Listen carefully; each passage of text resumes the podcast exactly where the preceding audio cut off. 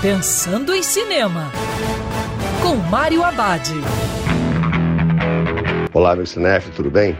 Já no circuito divertido Mega Tubarão 2.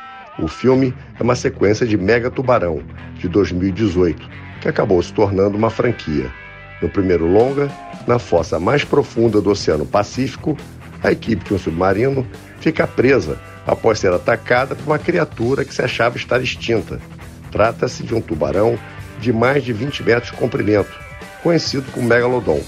Nesse novo filme, a equipe de Jonas Taylor parte em uma nova exploração nas profundezas do oceano. Já acaba entrando em contato com uma operação de mineração que ameaça a jornada do grupo. Esse encontro acaba os colocando novamente em uma batalha pela sobrevivência. Mega Tubarão 2 funciona porque entrega aquilo que o público desse tipo de filme gosta, a cada decisão estúpida dos personagens resulta em cenas engraçadas com ação e aventura. Essa nova empreitada aposta no mais. No caso aqui, em mais megas, mais criaturas, mais problemas, mais furos no roteiro, mais vilões e, com isso, mais diversão para os iniciados. Lembrando que cinema é para ser visto dentro do cinema.